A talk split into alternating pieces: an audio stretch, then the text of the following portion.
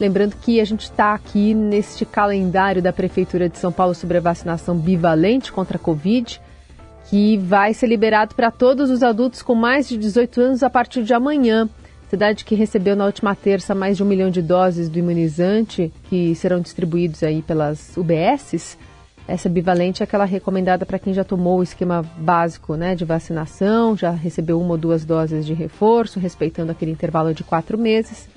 E a gente tem como pano de fundo também um olhar mais macro sobre a situação da Covid, que é a reunião de um painel de especialistas em saúde global para decidir se a Covid-19 ainda é uma emergência sob as regras da Organização Mundial da Saúde. Por enquanto, para a OMS, a Covid continua a ser uma emergência de saúde pública de importância internacional, que é o mais alto título de alerta da organização declarado para o surto do novo coronavírus desde janeiro de 2020. Contudo, e recentemente, vários países, como os Estados Unidos mesmo, começaram a suspender os seus estados de emergência locais. O Brasil fez o mesmo em abril do ano passado, inclusive na contramão do que dizia o OMS na época. A gente vai falar mais sobre esse assunto com a médica infectopediatra Luciana Beckermal, que já está conosco. Tudo bem, doutora? Como vai? Bom dia, Carol. É um prazer falar com vocês. Bom dia, Heisen. Bom dia. Doutora, o que, que pode determinar esta reunião, esse conselho aí sobre o futuro de uma classificação da, da pandemia, da emergência de saúde em relação à Covid? Perfeito, Carol. A classificação da OMS como uma emergência de saúde, uma pandemia, determina uma série de ações coordenadas no mundo todo que permitem uma resposta é, de preferência coordenada de todos os países para combater uma emergência de saúde pública. Quando a gente determina o fim dessa emergência, significa que a gente vai desmontar essa rede coordenada de forma mais aguda e passar a trabalhar como uma, uma doença já regulada, né? Como se não fosse algo que a gente fala que é uma endemia. Bom, a, a, Carol acabou de citar aí que a Prefeitura de São Paulo vai ampliar a vacinação bivalente para todo mundo a partir dos 18. Lógico que é, que é uma boa notícia, né, doutora? Mas essa notícia vem porque a gente viu que naquelas faixas etárias iniciais não houve adesão suficiente.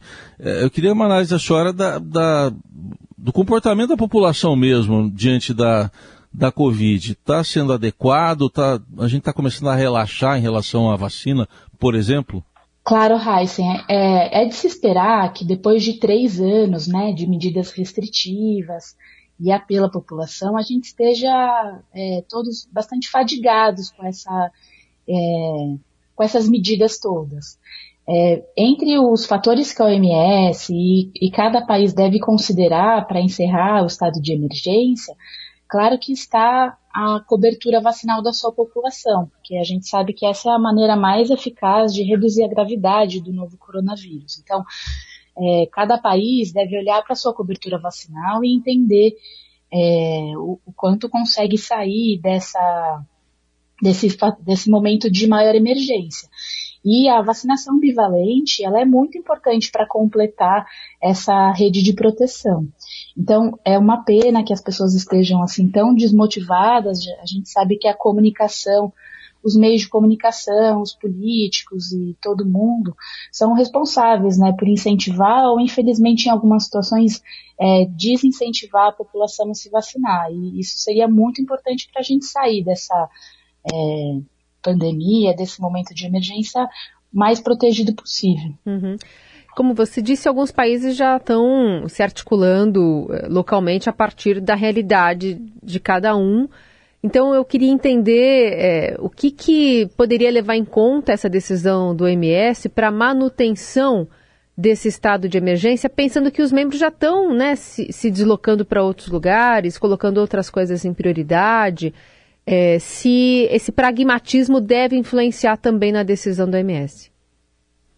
Sim, a OMS ela precisa ter uma visão ampla e a gente em saúde pública e a gente entendeu isso na pandemia é que eu, um, eu ter um país extremamente vacinado não me faz proteger aquela população. Eu preciso ter o mundo todo com acesso à vacina. A gente precisa ter uma rede de vigilância muito bem preparada. Né? A gente sai dessa pandemia sabendo que a gente precisa estar preparado para próximos eventos que possam vir a acontecer, que se a resposta coordenada no mundo todo, ela é importante para proteger a todos e para proteger individualmente também. Então, não adianta eu ter uma cobertura vacinal ampla em os países desenvolvidos, por exemplo, e a vacina não ter chego ah, em outros países. A gente sabe que a gente pode ter o surgimento de novas variantes, isso acabar com a proteção que foi feita é, em alguns países. Então, a MS precisa estar atenta e precisa ajudar a coordenar para que o acesso seja é, é, equidistante, né, equivalente para todo mundo. Né? Acho que é o mais importante. Bom, a gente sempre divulga aqui os dados também da, da Covid, agora são divulgados semanalmente. E, por exemplo, o último balanço, que foi agora o da terça-feira, divulgado pelo Conselho Nacional de Secretários de Saúde, indicou 339 mortes na, na última semana, é, total de mortes 701.833. É, lógico que o número é menor, né, doutora Luciana, em relação ao, ao passado aí, o início da pandemia, mas é uma, queria uma avaliação da senhora do estágio que a gente está da pandemia no Brasil hoje com esses dados. E dá para pensar também em zerar esses dados em algum momento? É, a gente não espera mais, como a gente esperava, por exemplo, em 2020, que o vírus desaparecesse. Acho que a, a expectativa no momento é aprender a conviver com o vírus. E a gente está na estação do ano que a gente viu em 2020, 21 e 22 de maior circulação do vírus. Então, é esperado períodos endêmicos, assim como a gente tem, por exemplo, com influenza. Ainda não está muito claro qual que vai ser, definitivo, período endêmico. A gente tem visto ondas mais ou menos a cada quatro, cinco meses, que também é o tempo onde a imunidade é, mais ativa, né, após a vacinação ou após uma infecção. Então, acho que a gente vai precisar observar isso melhor. É difícil colocar um número exato onde a gente fala que é uma situação normalizada, né? Mas também esperar que tenham zero óbitos por aquela doença, acho que também é uma situação é, um pouco impossível que aconteça. Hum. A, a, senhora falou sobre que a gente deve ter aprendido, ou a gente sai dessa pandemia sabendo da importância do esforço global né, de uma resposta contra doenças. E desde o início da pandemia, muitos especialistas falavam que se sabia que esse momento ia chegar, não se sabe exatamente qual vírus, mas que é, pandemias aconteceriam e que agora, daqui para frente, inclusive, vão acontecer com mais frequência.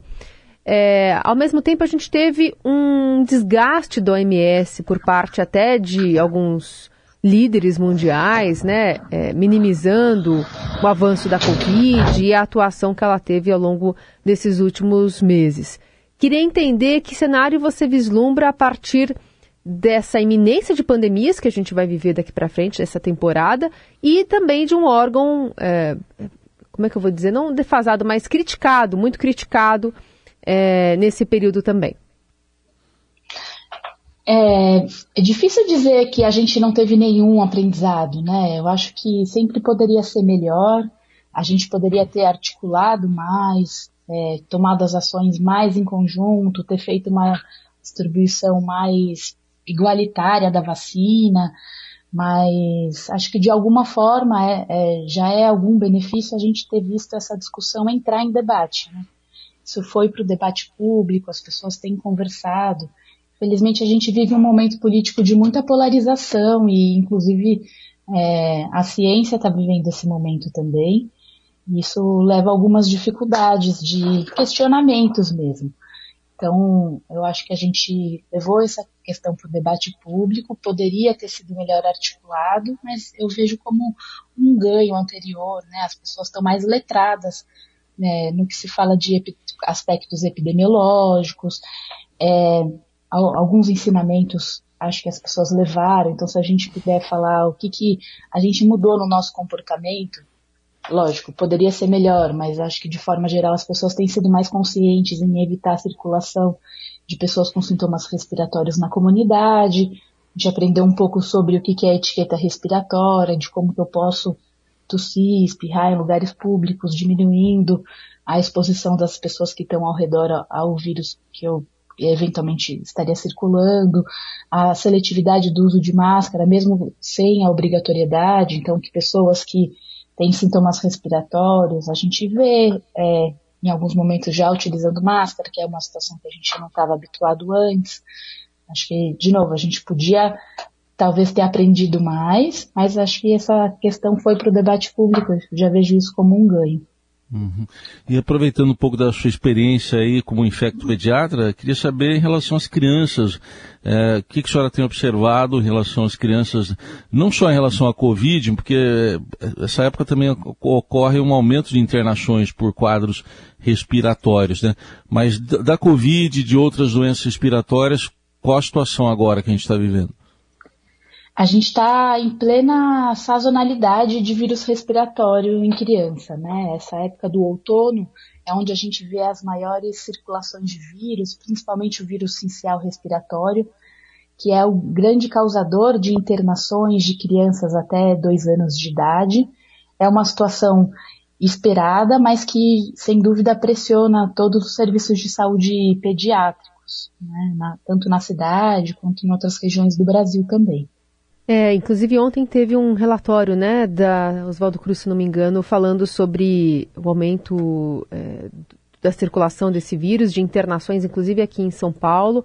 Esse cenário, ele dá para comparar com é, algo muito parecido com o que a gente teve antes da pandemia, citando esses aprendizados que a gente pode ter tido aí ao longo dessa, dessa convivência com o coronavírus, doutora? Sim, acho que ano passado a gente passou um ano muito atípico, né? A gente 20 e 21, as crianças estiveram muito pouco doentes, os hospitais pediátricos com baixas internações, salvo pequenos períodos onde a gente teve a abertura da comunidade, da circulação das pessoas. A gente passou por um ano final de 2022 bastante pressionado e aparentemente esse ano a gente está vivendo uma sazonalidade normal, como acontecia antes da pandemia. Acho que em relação aos aprendizados, posso falar um pouco mais sobre a cidade de São Paulo, que eu conheço melhor. Uhum.